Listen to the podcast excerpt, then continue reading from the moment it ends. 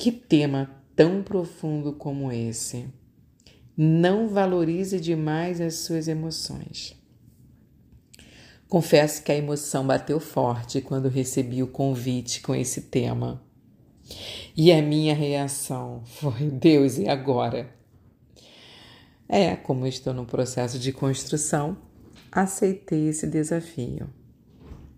E eu quero falar para você, mulher restaurada, como eu vejo que o tamanho do valor das emoções atrapalham no crescimento de uma vida aos pés do Senhor. Senhor, eu me rendo a Ti. Eu oro, Senhor, para que o Senhor fale e toque naquelas que o Senhor conhece, que o Senhor vê, que elas estão pedindo transformação, assim como eu, Pai. Quero transformação para minha vida. Senhor, faz na vida das minhas irmãs, ensina-nos, Senhor. Ensina-nos o equilíbrio certo, no tempo que essas emoções estão à flor da pele, como se comportar diante das emoções. As emoções são reações imediatas. É uma resposta corporal que é diferente dos sentimentos, que esses sim são construídos. Não nos deixa, Senhor, distraídas, mas transforme-nos com a sua verdade, a verdade que liberta, em nome de Jesus. Assim eu oro. Então, tenho que falar de filtro que é necessário para vencer essa reação. Lá em Provérbios 4, 23, a palavra de Deus diz que há dois caminhos diante do homem: o caminho da vida e o caminho da morte. E um destes dois caminhos está no coração de cada pessoa, dependendo daquilo que está penetrando no seu interior através de suas janelas. E lá em Romanos 10, 17, está escrito assim: Logo, a fé é pelo ouvir, e ouvir pela palavra de Cristo. Essas janelas que estão abertas são os olhos, os ouvidos, o coração. O que você e eu estamos permitindo entrar através da janela dos olhos, as janelas dos ouvidos, a janela do coração. Será que as emoções estão governando nossos corações? É para pensar, é para refletir nisso.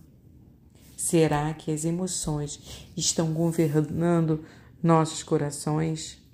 Minha irmã, precisamos nos posicionar e impedir que essas janelas fiquem abertas para essas reações.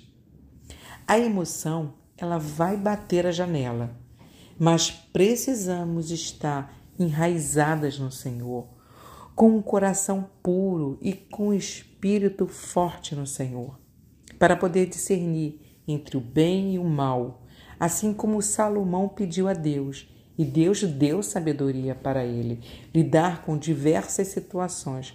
Assim, é eu e você. Quando a emoção bater, não valorize demais. Não se vitimize. Não podemos ficar lambendo feridas.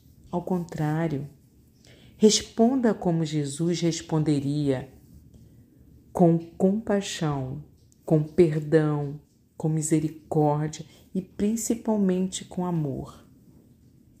As vozes podem gritar aos seus ouvidos que você não é capaz, não é tão boa assim para conquistar seus sonhos. Mas, minha irmã, você e eu devemos ouvir a voz de Cristo.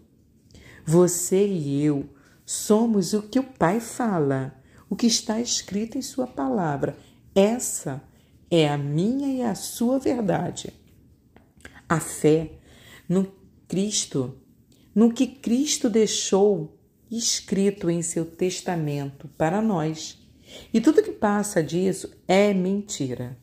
Se ele falou que sou filha, sou filha e ponto.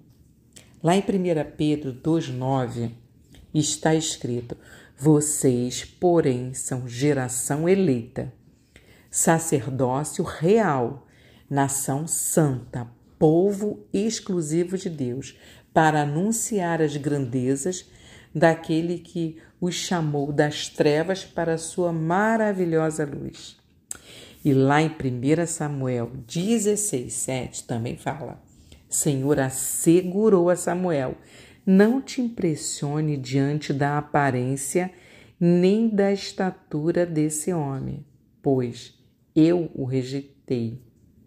Eis que Deus enxerga não como o ser humano vê, porquanto o homem julga e toma em elevada consideração a aparência, mas o Senhor, ele sonda o coração. O que temos carregado, minha irmã? Uma aparência de um coração curado. Não podemos construir sentimentos através de uma emoção. As emoções podem nos levar a nos impressionar com algumas pessoas. Pode até nos levar a comparar, nos levar a invejar e até nos paralisar. Não se deixe levar pelas emoções. Escuta, Abraão, ele ficou com medo e essa reação levou ele a mentir em relação ao estado civil de sua mulher Sara. Pedro, diante do medo da morte, negou Jesus. E Maria se deixou dominar pela tristeza após a morte de Jesus e foi incapaz de reconhecê-lo ao seu lado. Suas lágrimas a cegaram. O que está nos levando a mentir, a negar e não enxergar. Irmãs, quem não tem autocontrole é como uma casa com as portas e janelas caídas. Quem não tem domínio próprio é como uma cidade sem muros. Precisamos aprender a lidar com nossas emoções. Como está seu coração, minha irmã? As tuas emoções não falam por você. Elas precisam se calar à voz da verdade que Deus estabeleceu para você. Filtre, filtre, minha irmã. Tenha equilíbrio, avalie os riscos. A emoção anda junto com a razão. Busque o equilíbrio para tomar decisões.